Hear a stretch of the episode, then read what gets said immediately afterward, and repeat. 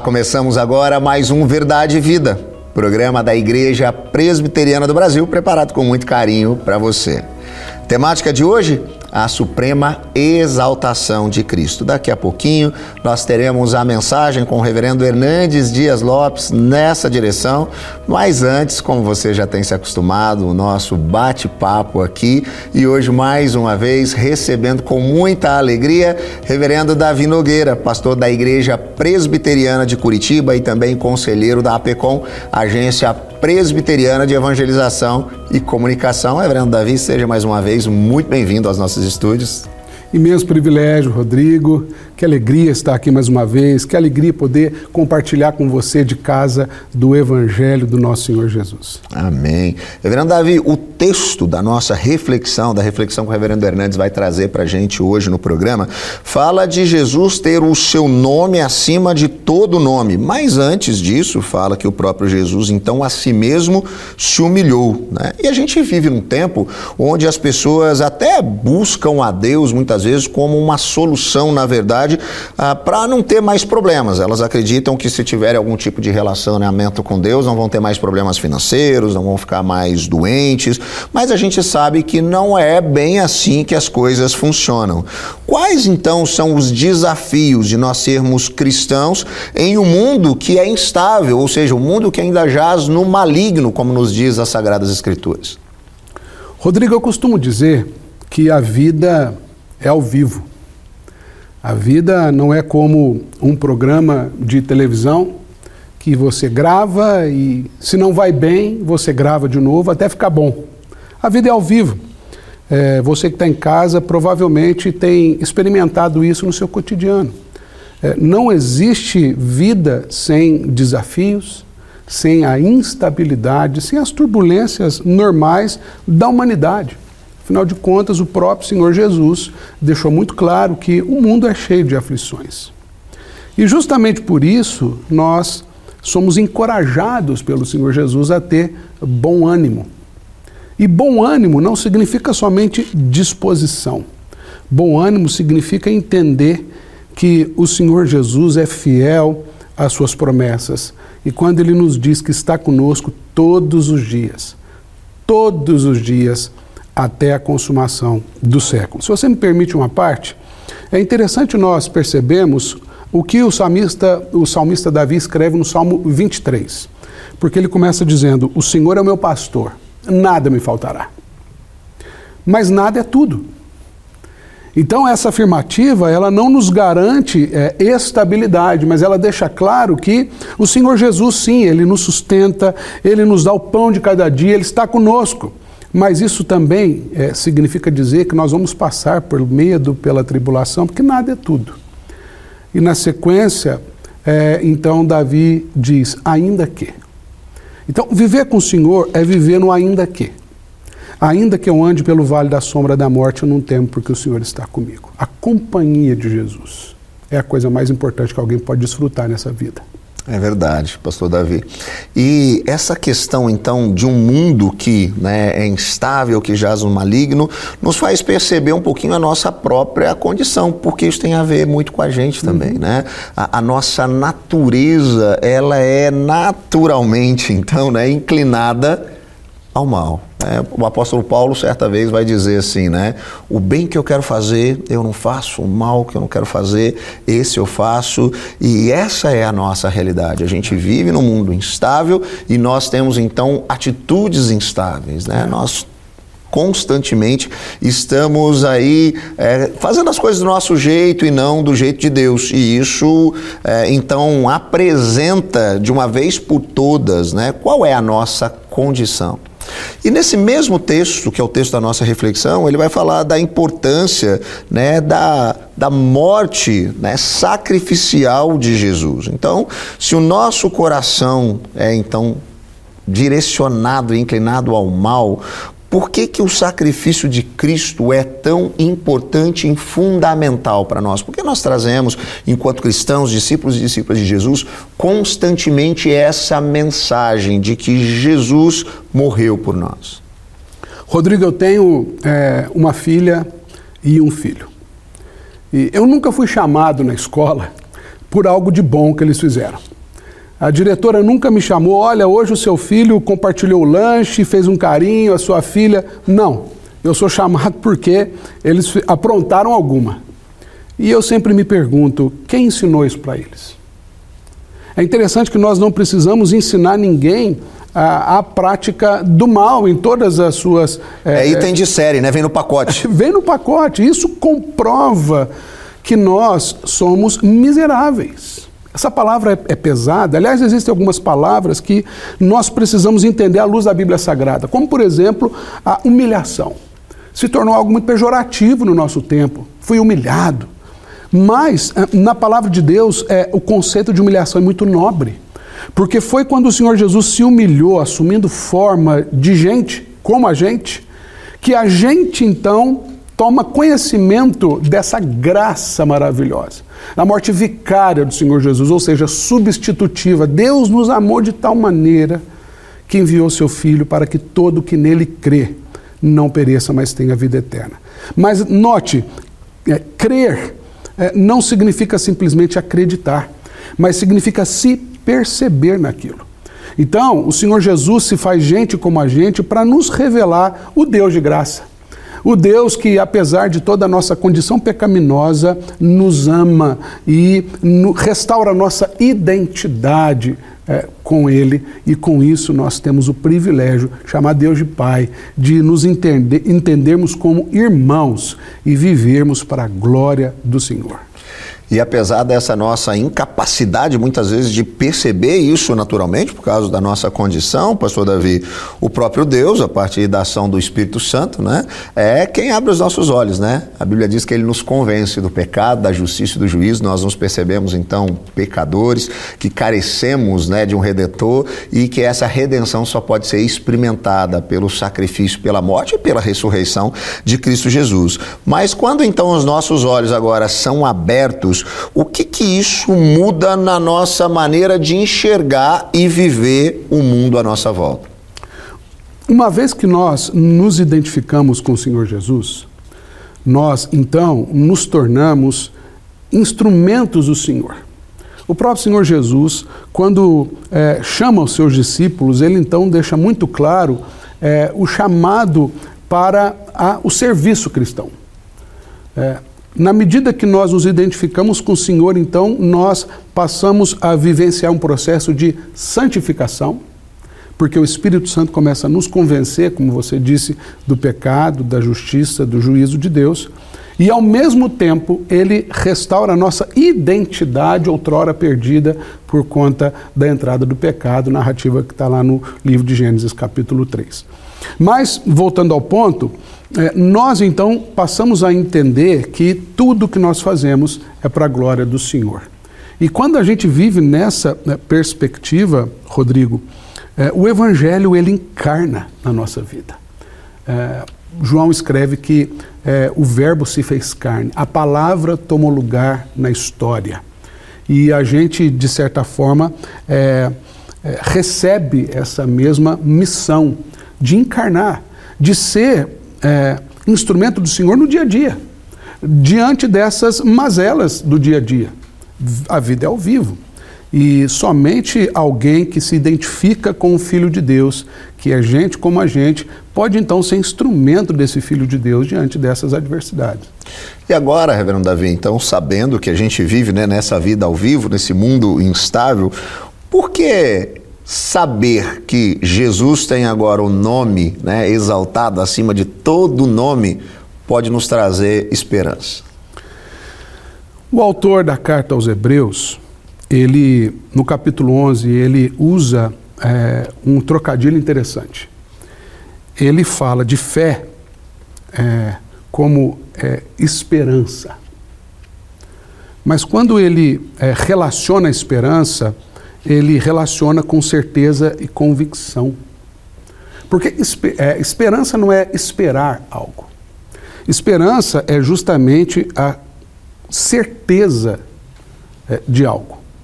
E isso é importante a gente entender, porque é, viver a partir é, do Evangelho, tendo Cristo como nome acima de todo nome, significa que a nossa vida não tem mais um, um ponto final. A nossa vida tem uma vírgula. No exato instante que os nossos olhos se fecham para essa existência, eles se abrem para a eternidade. E essa é a grande perspectiva da nossa vida. Uma vida que não olha para baixo, uma vida que olha para o alto. Uma vida que não vive é, procurando a própria sombra, mas que vive à sombra do Altíssimo, porque o Senhor Jesus se humilhou assumindo a nossa forma, e o nome dele está acima de todo nome. E o nome de Jesus não é, é grafia, não é escrita. O nome de Jesus é verdade, é vida, é caminho. É assim que ele se refere a si mesmo. Eu sou o caminho e a verdade e a vida. Ninguém vem ao Pai senão por mim. Amém. Que coisa especial a gente poder ter essa confiança. Saber que o nome de Jesus é nome sobre todos os nomes e agora, ah, como discípulos de Jesus, aquele que venceu a morte, o pecado, ele nos faz então também mais do que vencedores. E isso então enche o nosso coração de esperança, como bem foi dito pelo reverendo Davi. Quando os nossos olhos se fecharem para a história, se abrirão para a eternidade. Jesus estará diante de nós, ele enxugará dos nossos olhos toda a lágrima, é isso que nos alegra e é nessa direção que nós continuaremos o nosso programa. Daqui a pouquinho você vai poder ouvir o reverendo Hernandes Dias Lopes trazendo a mensagem à sua mente e ao seu coração nessa mesma direção. Enquanto isso, você pode aproveitar para seguir a nossa Igreja Presbiteriana do Brasil nas redes sociais, sempre buscando pelo arroba IPB Oficial. A gente vai parando aqui, mas não sai daí não. Daqui a pouquinho a gente já volta com verdade e vida.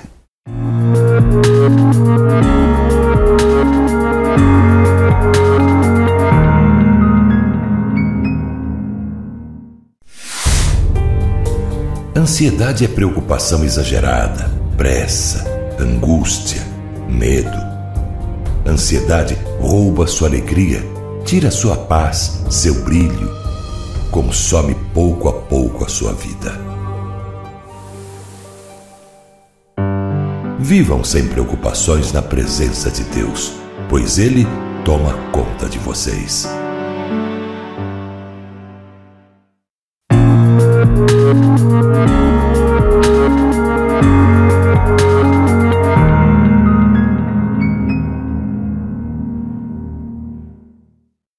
Grande privilégio poder partilhar com você a palavra de Deus e hoje para tratar de um assunto tão empolgante, tão sublime, a suprema exaltação de Cristo.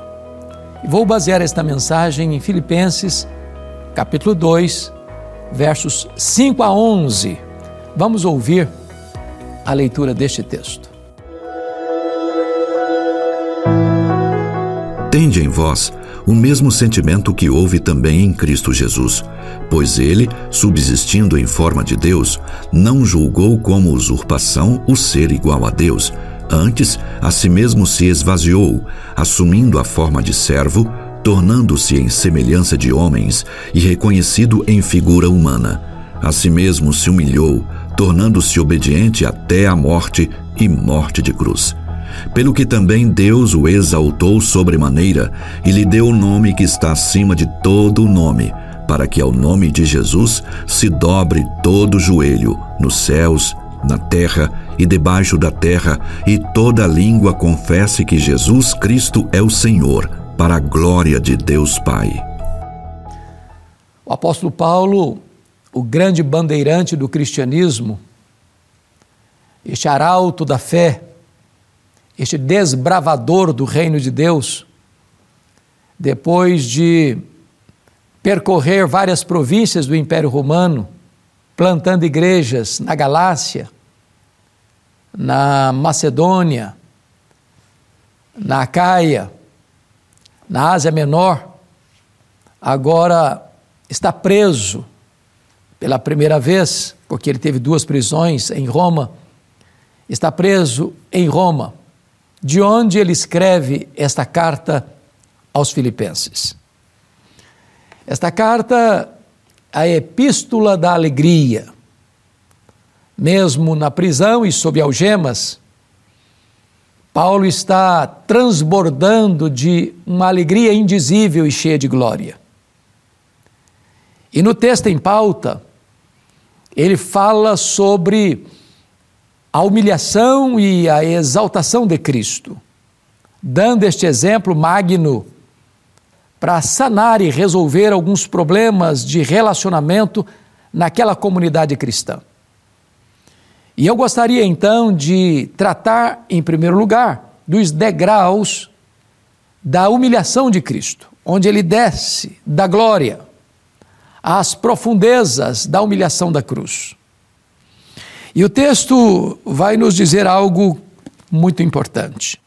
Está escrito assim no verso 6: Pois ele, subsistindo em forma de Deus, não julgou como usurpação o ser igual a Deus. Adão, sendo homem, quis ser igual a Deus. Lúcifer, sendo anjo de luz, quis ser maior do que os outros anjos e ser igual a Deus. Porém, Jesus, o Verbo eterno, pessoal, divino, autoexistente, sendo Deus, não julgou como usurpação o ser igual a Deus.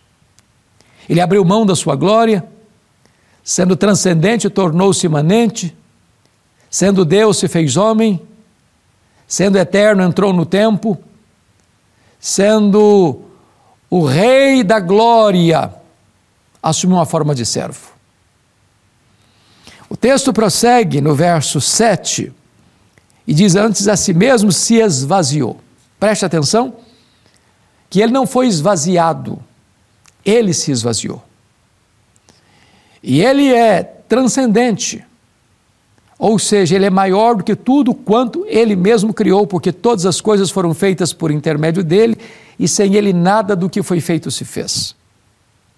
Se o nosso universo, segundo os estudiosos, é tão vasto, é tão grande,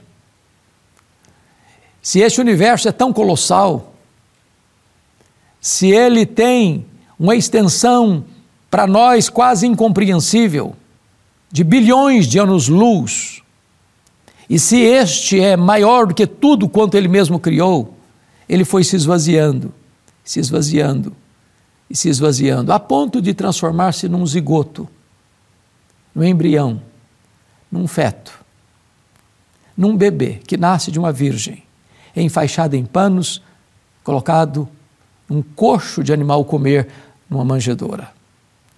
Ele a si mesmo se esvaziou. Mas o texto diz que ele se esvaziou e assumiu a forma de servo. Não uma forma aparente, teatral, não apenas uma misura. De fato, ele assumiu definitivamente a forma de servo. Ele não veio para ser servido, ele veio para servir. Sendo ele o mestre e o senhor, ele lavou os pés dos discípulos. Ele andou por toda parte fazendo o bem, libertando os oprimidos do diabo. Os cegos viram, os surdos ouviram, os mudos falaram, os coxos andaram, os leprosos foram purificados, os mortos ressuscitaram. As pessoas que chegavam a ele machucadas, feridas, quebradas, ele as restaurava. Ele veio para servir. Mas o texto prossegue e diz ainda que ele também tornou-se obediente até a morte e morte de cruz. Ele não foi para aquela cruz porque cometeu o pecado, ele era inocente. Ele não foi para aquela cruz por um mero acidente histórico, no sentido de ter sido uma vítima do sistema religioso, no sentido de Roma mancomunada com o sinédrio judaico, tê-lo prendido, julgado, condenado. Ele não foi para aquela cruz porque fracassou diante das forças militares da época. Ele não foi para aquela cruz porque Judas o traiu, porque Pedro negou, porque o Sinédrio o condenou a duas por dois crimes graves, blasfêmia contra Deus e conspiração contra César. Ele não foi para aquela cruz porque Pilatos sentenciou a pena de morte, morte de cruz. Ele foi para aquela cruz como nosso redentor, voluntariamente, porque o Pai também o entregou por amor. Ele foi para aquela cruz como um rei caminha para a sua coroação, porque foi lá na cruz que ele esmagou a cabeça da serpente. Foi lá na cruz que ele expôs os principados e potestades ao desprezo. Foi lá na cruz que ele comprou para nós, com o seu sangue, eterna redenção. Foi lá na cruz que ele pagou a nossa dívida e anulou o escrito de dívida que era contra nós.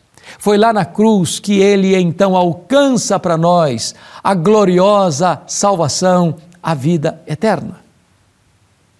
Pois bem, essa foi, esses foram os degraus que ele foi descendo na sua humilhação. Mas agora vejamos a sua exaltação.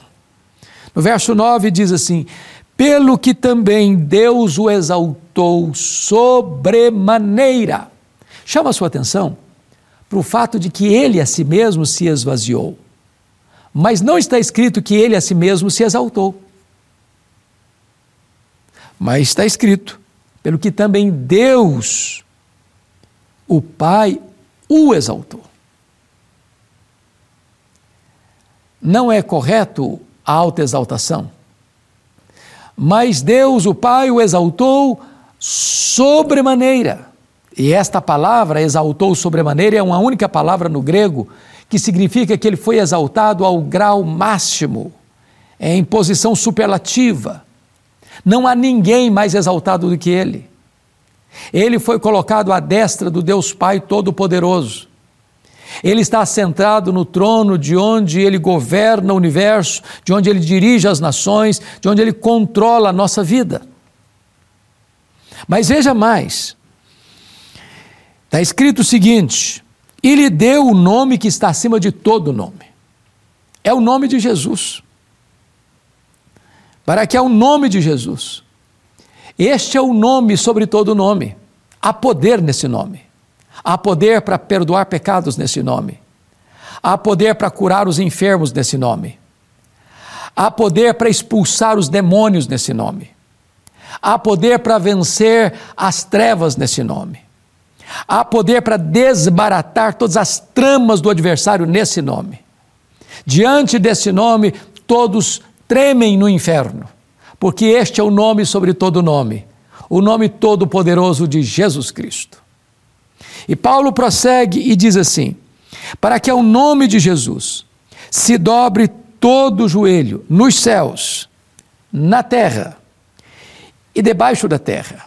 Em outras palavras, anjos, homens, demônios precisam se curvar diante desse nome. Aqueles que hoje não o fazem voluntariamente terão que fazê-lo necessariamente no grande dia do juízo. Até o diabo vai ter que confessar que Jesus Cristo é o Senhor. Até os demônios vão ter que confessar que Jesus Cristo é o Senhor. Até os homens ateus vão ter que confessar que Jesus Cristo é o Senhor. Até os satanistas vão ter, vão ter que confessar que Jesus Cristo é o Senhor. Não haverá qualquer ser no céu, na terra e no inferno que seja dispensado desta declaração pública de que Jesus Cristo é Senhor, e vão ter que se prostrar, e vão ter que se ajoelhar diante dele, reis, príncipes vão ter que se ajoelhar, filósofos, sociólogos, antropólogos vão ter que se prostrar, religiosos vão ter que se prostrar, satanistas vão ter que se prostrar, vão ter que se ajoelhar diante dele. E diz o texto: e toda língua confessará que Jesus Cristo é o Senhor. Há muitos senhores hoje, há muitos deuses pagãos hoje Há muitos homens que acham que estão revestidos de poder e autoridade. Mas tudo isso vai cair por terra e há apenas um nome, um nome vai ser exaltado. Diante de quem todo joelho vai se dobrar, diante de quem toda língua vai confessar que Jesus Cristo é o Senhor. Ele é o Senhor. Ele é o Rei dos Reis. Ele é o Senhor dos Senhores. Ele está sentado no trono.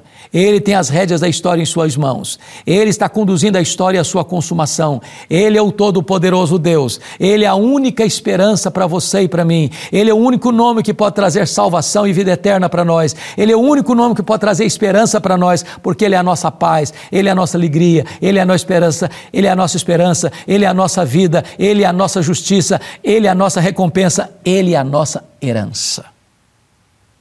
Mas Paulo conclui dizendo: E toda língua confessa que Jesus Cristo é Senhor, para a glória de Deus Pai. Jesus foi enviado pelo Pai. Jesus viveu em sintonia com o Pai. Jesus era e é o prazer do Pai. Jesus veio para fazer a vontade do Pai. Jesus concluiu a obra que o Pai lhe confiou. Jesus voltou para o céu e foi entronizado pelo Pai à sua direita em majestade. O Pai o enviará segunda vez para buscar a sua igreja e para julgar as nações. E então, ao fim, na consumação de todas as coisas, Jesus vai devolver toda a glória, glória ao Pai. Que verdade bendita, que verdade preciosa. O mundo não está à deriva, a história não está sem rumo. Por mais estranho que possa parecer as circunstâncias à nossa volta, por mais dolorosa que seja a realidade mundial, saiba disso. O Senhor Deus não perdeu o controle da história. A história é teleológica, ela caminha para um telos, para um fim, para uma consumação. E a vitória é de Cristo e da sua igreja. Ao fim, o próprio Deus Pai receberá toda a honra, toda a glória e todo o louvor. E nós poderíamos encerrar com aquele texto sublime de Apocalipse. Eu vou fazer isso lendo para você. Apocalipse capítulo 5, versículo 13, está escrito: Então ouvi que toda criatura que há no céu e sobre a terra, debaixo da terra e sobre o mar, e tudo que neles há, está estava dizendo àquele que está sentado no trono e ao Cordeiro, seja o louvor e a honra e a glória e o domínio pelos séculos dos séculos. Amém. Eu quero orar com você e dar graças a Deus por Jesus Cristo que foi sobre excelentemente exaltado. E hoje você pode se prostrar diante dele e confessar que ele é o Senhor da sua vida. Eu te peço, Pai, que tu apliques esta palavra ao coração de todos aqueles que estão nos assistindo, para que se rendam a Cristo, recebendo-o como Salvador e Senhor, vivendo na presença dEle para a glória dEle. Assim oramos, em nome de Jesus. Amém.